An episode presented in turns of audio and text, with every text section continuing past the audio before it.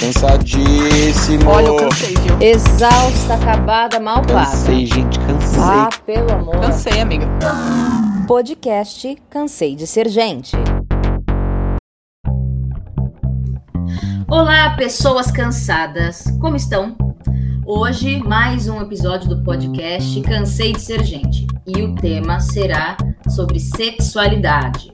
Esse assunto é polêmico. Então fiquem atentos e vem sensualizar com a gente. E aí, meu povo? A gente vai falar aqui, começar com um mito muito interessante, que é o mito grego, né? Sobre a origem do amor. E também tra traz muito essa relação com o sexo, né? Da origem do amor e do sexo.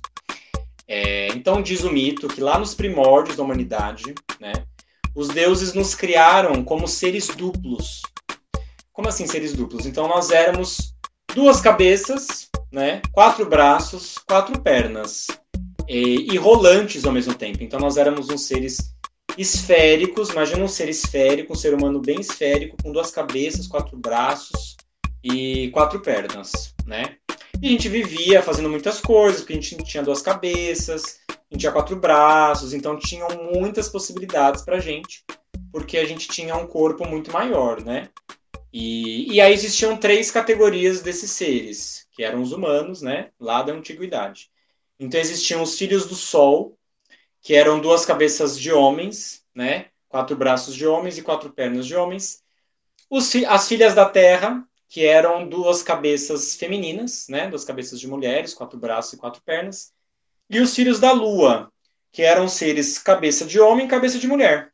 E aí meio a meio, né? Então dois braços masculinos, dois braços femininos, no mesmo corpo e pernas a mesma coisa. Só que aconteceu, a gente, a gente era muito arrogante, porque justamente a gente tinha muitas possibilidades, né? Então eram muitos braços, a gente podia fazer muitas coisas, falar muito, né? Fazer tudo o que quisesse duplamente. Aí os deuses, né? Aquela coisa bem da mitologia grega, enciumados, né? Do ser humano ali se achando, resolveu cortar a gente no meio porque a gente estava se achando demais. Inclusive, a nossa conexão era pelo umbigo, né? Eram dois, dois umbigos ali colados um no outro. E aí os seres, eles dividiram, os, os deuses, né, desculpa, dividiram a gente em dois e separaram as partes. Então, por exemplo, os seres ali do Sol, que eram duas cabeças masculinas, uma ficou num lugar ali do planeta e o outro foi jogado lá para outro lado do planeta, né? Os deuses jogaram, sopraram um ventão ali, separou todo mundo, justamente por conta da nossa arrogância. E aí, desde então, essas partes tentam se encontrar, como que tentando achar a outra metade dela, que aí seria justamente a origem do amor, né? Que você está sempre tentando encontrar a sua cara metade, a sua, a sua alma gêmea.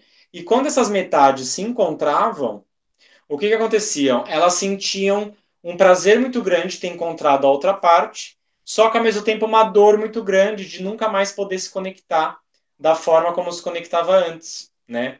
É, então é essa coisa bem do, do poeta, né? É, amor é ferida que dói e não se sente. Então, ao mesmo tempo que o amor ele traz uma coisa muito bacana de você encontrar, você fala assim, nossa, encontrei a pessoa certa para mim. Só que ao mesmo tempo ele muitas vezes o amor traz dor, né? E essa dor seria esse registro ancestral de que a gente não pode mais estar conectado à nossa outra parte, a gente só pode, no máximo, estar perto, né?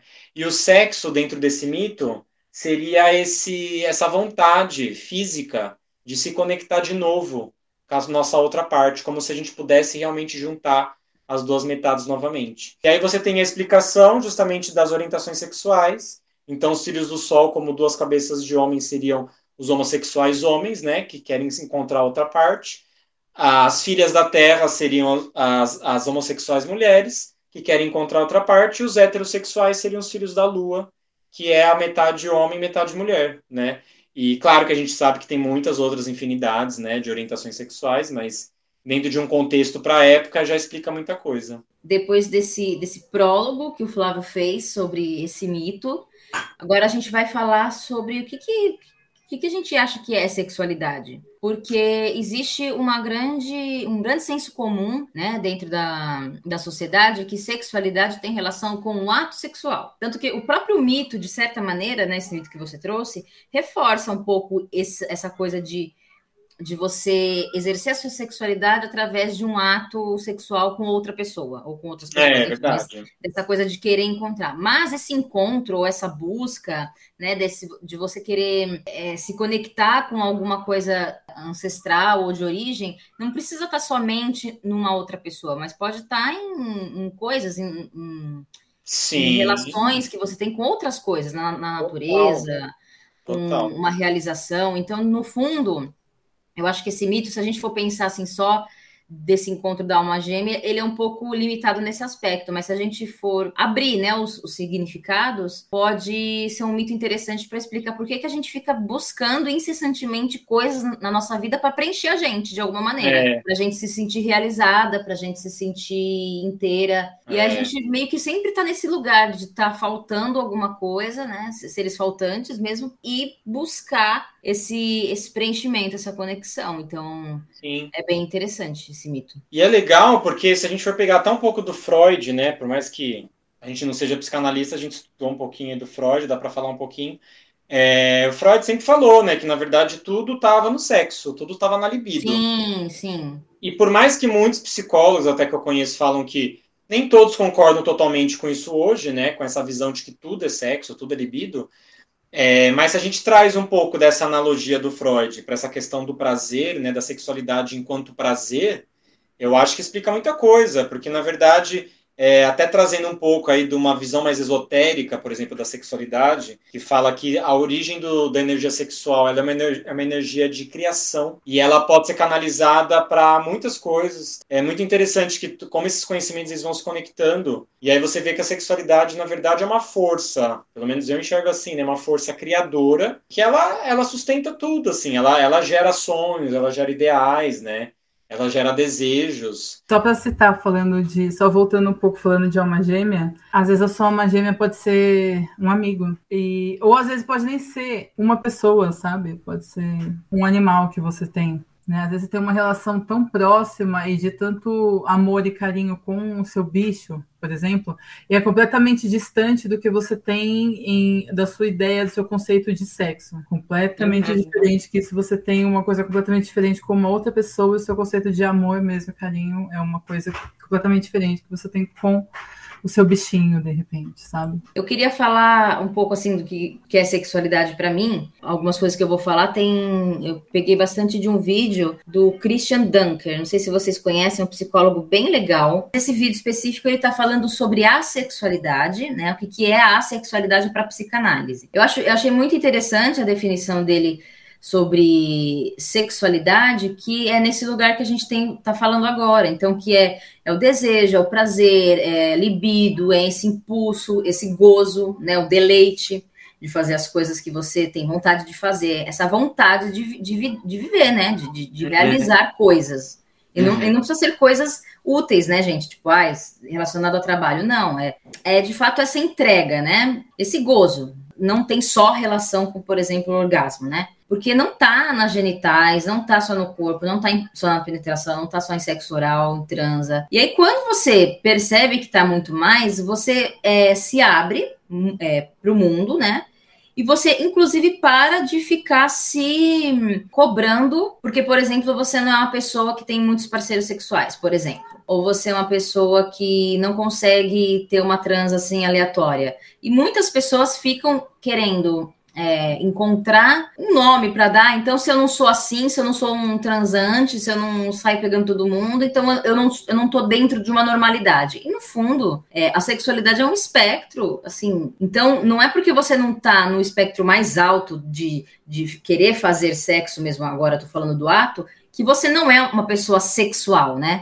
Que você não tem sexualidade. A sexualidade está em outras coisas que não são no sexo. Eu achei super legal. E acho que quebra muitos tabus esse, esse, esse sentido de sexualidade. Muito legal, porque se a gente for pensar que a gente vive numa sociedade que por um lado às vezes é muito sexualizada, mas ao mesmo tempo também muito moralista, em que parece que ainda se tem um tabu de falar de sexo. Então é, muito maluco. Assim. É uma hipocrisia, né, no fundo. Hipocrisia. E aí você ter essa visão é muito interessante, porque você vai realmente contra muitas coisas, né? Assim, que a, que a própria sociedade muitas vezes impõe com também essa sexualização exacerbada de tudo.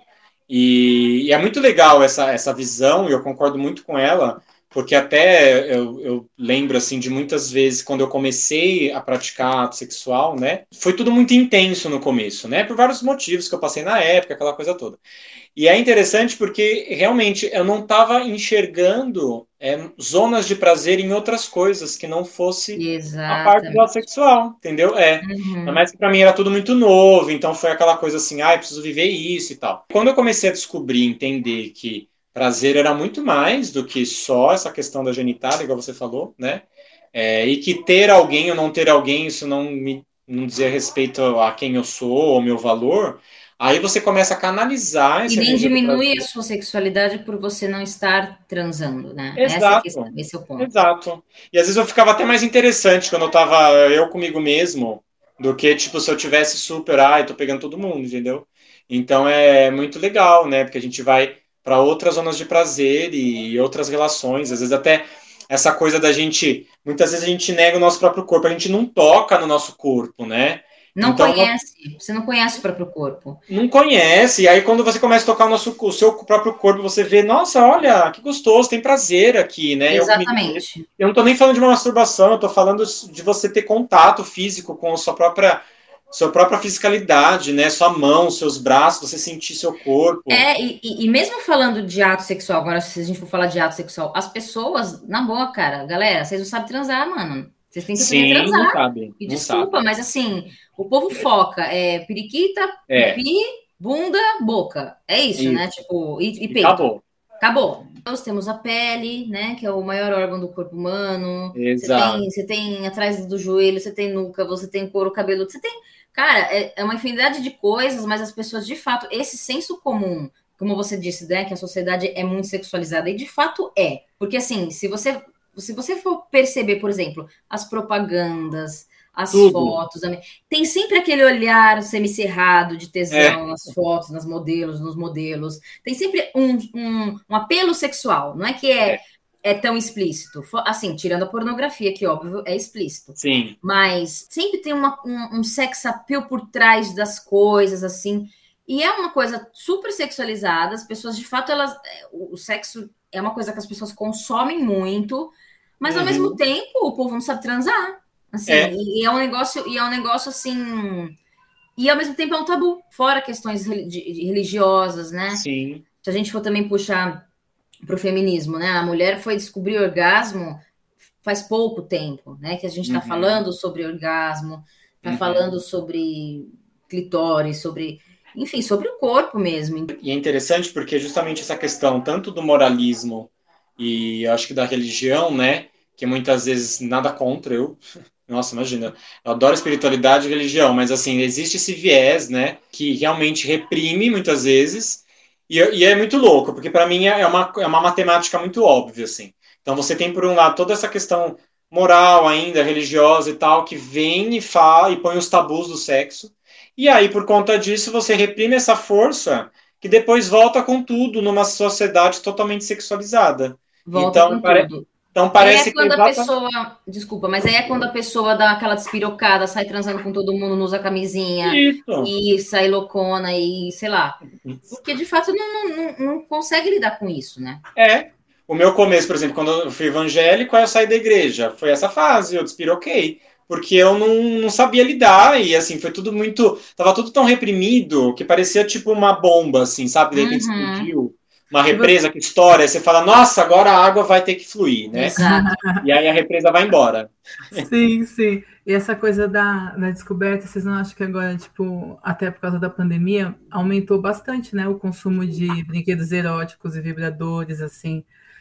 Teve, eu estava vendo umas pesquisas assim, e a coisa da internet, do sigilo, facilitou bastante. As pessoas não estavam saindo de casa, então aumentou bastante o consumo de, de brinquedos eróticos e coisas assim. Então, acho que as pessoas, de repente, principalmente as mulheres, né, Fabi, até que você citou, é, se descobrindo mais, né?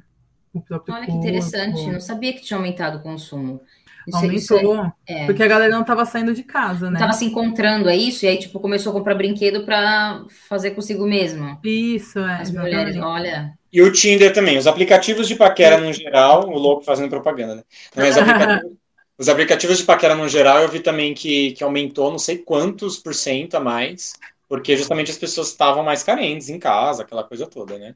É, o, o sexting que fala, né? É, tipo, conversas eróticas pela internet, que as pessoas não estão saindo de casa e ficam de conversinha na internet com as outras, falando uhum. e tal. E é interessante que essa questão da, da pandemia é, trouxe uma questão muito também é, muito louca, assim, que eu acho que não é só pelo fato de que as pessoas não podiam sair para transar por causa da pandemia, o fato da gente não ter o contato humano, né, a troca física. E eu percebo muitas vezes que, sei lá, um dia assim que eu tenho contato com amigos, aquilo de alguma forma supre a minha vontade de, de transar, né? Muitas vezes. Sim, porque você, porque você teve uma relação, você teve uma troca, você, você riu. Gente, é serotonina para o cérebro, é simples, é, né? É uhum. E como que é importante, ah, por exemplo, falar sobre sexo com, com jovens, por exemplo, com adolescentes. Totalmente. Porque vira, é tão, é tão, é um assunto proibido que você não pode falar, né? ainda mais hoje, né? Que, o governo que a gente está, que não pode ter educação sexual nas escolas, por exemplo. É, e aí é, você deixa o assunto tão proibido, tão assim, que, cara, é óbvio que isso aumenta o, o interesse, aumenta a curiosidade. E aí o que, que acontece? A, o adolescente, a criança, né? Vou falar mais de adolescente, porque né, é a fase que eles, estão mais nessa descoberta. O adolescente vai buscar onde? Na internet. Ele vai cair onde? Na pornografia. Exatamente. E aí vai aprender é, o ato sexual de uma maneira extremamente equivocada, é, muitas vezes violenta, é, machista, uhum. é, e desse jeito que a gente falou, né? De, de, de só focar nas partes genitais e não, não vai de fato ver o que é um sexo, assim, com troca, com, né, com essa, essa interesse, assim, nessa coisa mais interessante. Então, é por isso que é muito importante falar de sexo, né, e, e, e ter educação sexual na, nas escolas é extremamente importante. E por que nas escolas? Porque a escola, ele é um ambiente controlado. Uma coisa é você falar, ah, deixa para as famílias, mas, por exemplo, tem, tem jovens, crianças que são abusados dentro da família, não é um Sim. ambiente controlado, você não tem como saber, né, o que está acontecendo dentro daquele núcleo familiar que fica ali na casa, que esse lugar é mais de intimidade. Agora, se você leva para a escola, que tem um, tem um plano de ensino, tem é, é, todo um estudo, a professora ou professor que está ali trabalhando junto com uma equipe pedagógica. Então, é um ambiente é, seguro para falar sobre isso. Falar de sexo é muito importante, né? Porque evita, na verdade, muitos problemas. Né?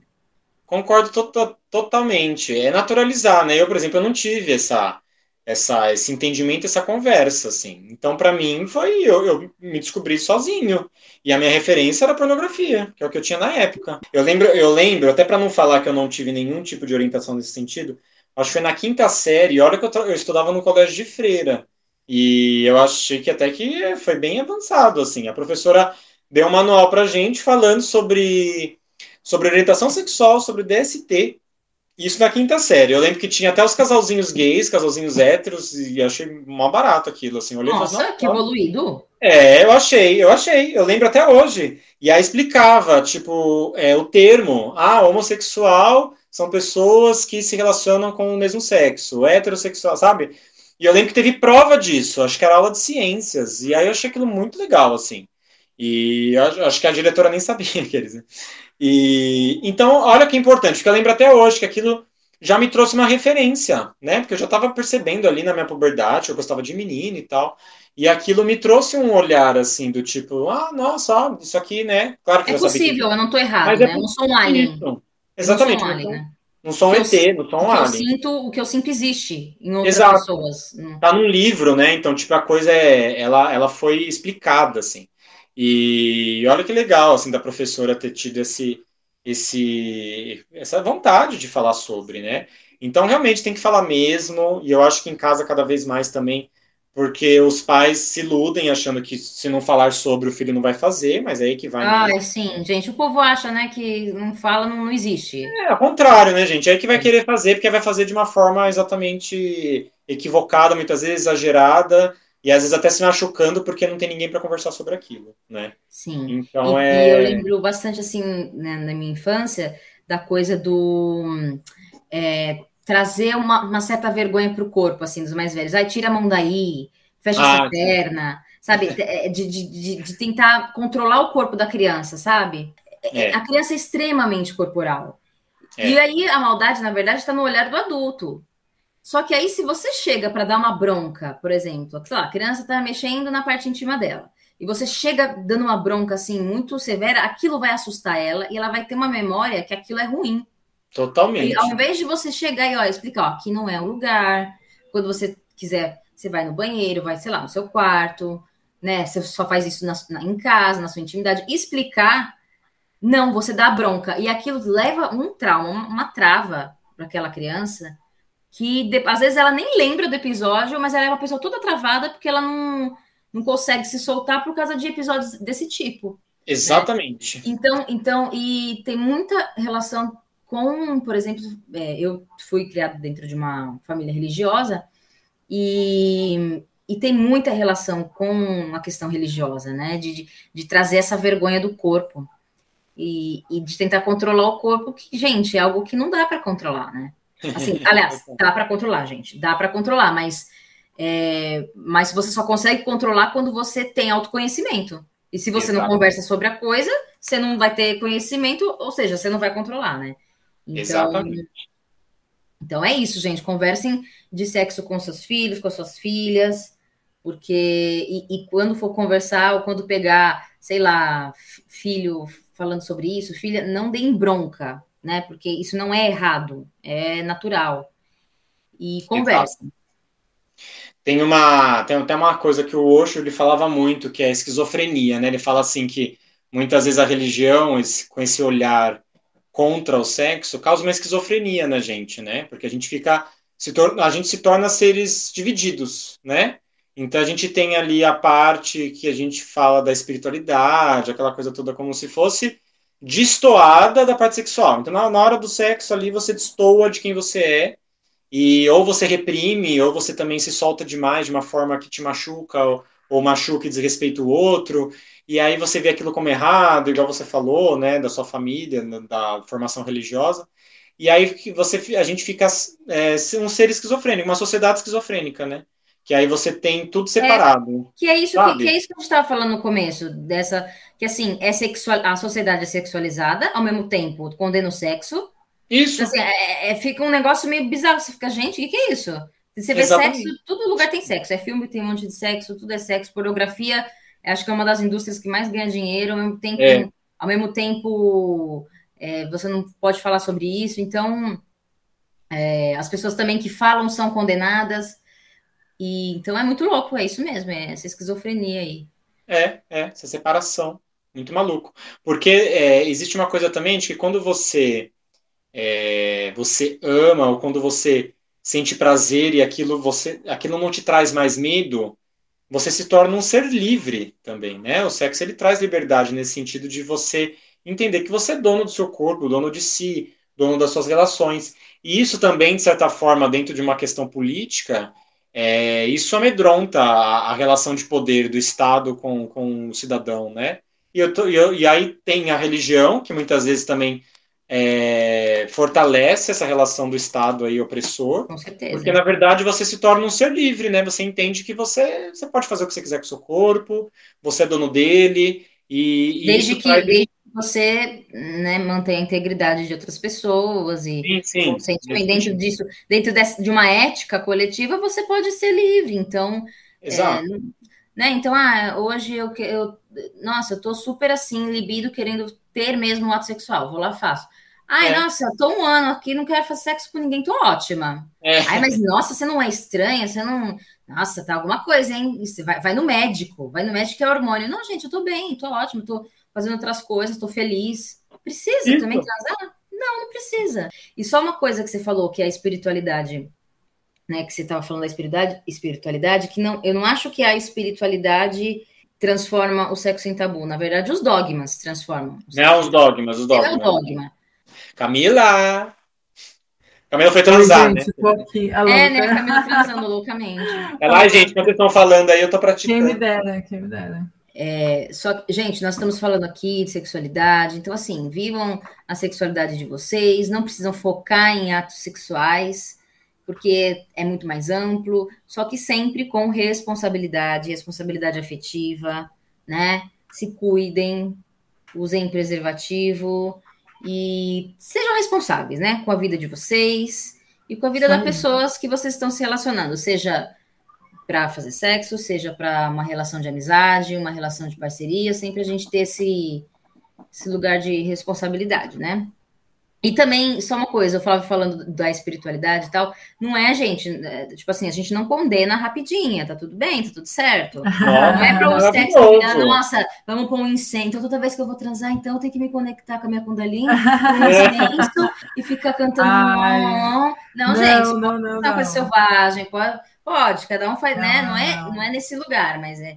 Enfim, não são alegorias. Místicos. Não, é. E, e, é num lugar de, de, na verdade, de despertar uma consciência, de você isso, saber. Isso, é uma consciência. Isso. Místico, sim. É isso, é, so, é, sobre isso. É e tá sobre... tá tudo bem, Aqui não tem lugar para sentar, não? Senta, que lá vem dicas. Um filme, Como Não Perder Essa Mulher, que é um filme sobre um cara que fica. Ele é viciado em pornografia. E isso influencia na vida sexual dele. Ele passa a ter problemas a transar com pessoas reais, porque ele fica viciado no que ele vê ali nos filmes, que, como sabemos, não é a realidade. Então, se você aí é meio viciado em, em pornografia. Hashtag fica a dica, assiste. Hashtag fica a dica, de repente, né? Cuidado para não afetar a sua a vida real. Outra coisa, já que a gente falou sobre alma gêmea, né, e coisa e tal, tem uma série também Netflix chamada Osmoses, um, é tipo um chip, uma coisa assim, ajuda você, faz você encontrar as formas gêmeas. Então, próxima dica. Eu vou dar uma dica é, de um filme que chama Chocolate, é um filme do, dos anos 2000. É a história de uma mulher que chega com a filha dela numa uma cidade pequenininha e abre uma loja de chocolates. E a partir dessa loja, né, dos do chocolates que ela faz, ela é muito diferente das pessoas das, dessa cidade. E a partir dessa loja, das relações que ela vai construindo, as pessoas, e a partir dos chocolates também, porque assim, ela, ela, ela olha para a pessoa e ela dá um chocolate específico para aquela pessoa. A pessoa experimenta o chocolate e a partir desse, desse, dessa relação, a pessoa começa a ter coragem para fazer coisas na vida dela que ela antes não tinha. Então as pessoas vão se transformando a partir dessa da, da, chegada dessa mulher. Que é um filme que fala dessa sexualidade, que é essa essa vontade de viver, essa essa esse impulso de fazer as coisas, de realizar, seja o que seja o que for, né? Então é um, é um filme super, super, e é leve, gente, super leve.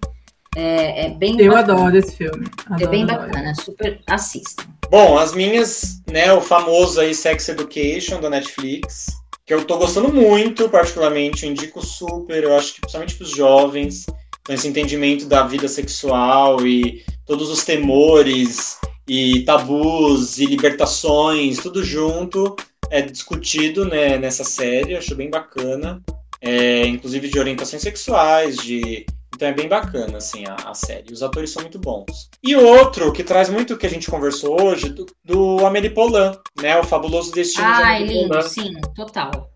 Que é muito esse lugar do, do, do sexo, nesse lugar... Os pequenos de... prazeres cotidianos, né? Exatamente. Na sutileza, uma... o prazer na sutileza, gente. Esse filme é lindo. Exato. Nossa, uma gente... cena que ela coloca, acho que a mão no feijão, assim, que é tão ah, legal. É tudo de bom. Porque é tipo isso, é o prazer é isso, gente. O sexo ali pode estar numa mão no feijão, entendeu? Você busca ah, prazer gente. nos toques, Não, mas é sério, coisa. é sério, gente. Vamos aproveitar, vamos é. Ah, é então vamos indicar mais um filme antigo, gente. Pode indicar, a idade. é, Entrevista com Vampiro, né? Ai, sim. É, entrevista com é vampiro é uma, uma, uma coisa de sensualidade, sexualidade também, fica no ar o tempo todo, né? Uma coisa. É. Sim, os vampiros são esses seres atraentes, né? Atraentes. É, é, Recentemente meio que deixou de ser, né? Virou uma coisa meio, meio boy band, assim. Mas... meio crepúsculo, né? Meio crepúsculo, mas antigamente sempre era uma coisa meio, meio, meio cabeluda vitoriana e que as pessoas conversam meio que pegando no pescoço, no queixo da outra, assim. ah. Ah, Desejando aquele sangue, né? Desejando aquele sangue, sabe? A é coitada nem... da vítima acha que só vai ter uma noite de sexo. Nossa. E a outro pensando no sangue dela, né? É isso, gente. Então é isso, minha gente. Fiquem bem. Obrigada por mais esse podcast. E exerçam a sua sexualidade. Sim, com muita liberdade. Um beijo. Tchau. Beijo. Podcast Cansei de Ser Gente. Não é que eu tive que vir pra cá, eu nasci nesse maldito lugar.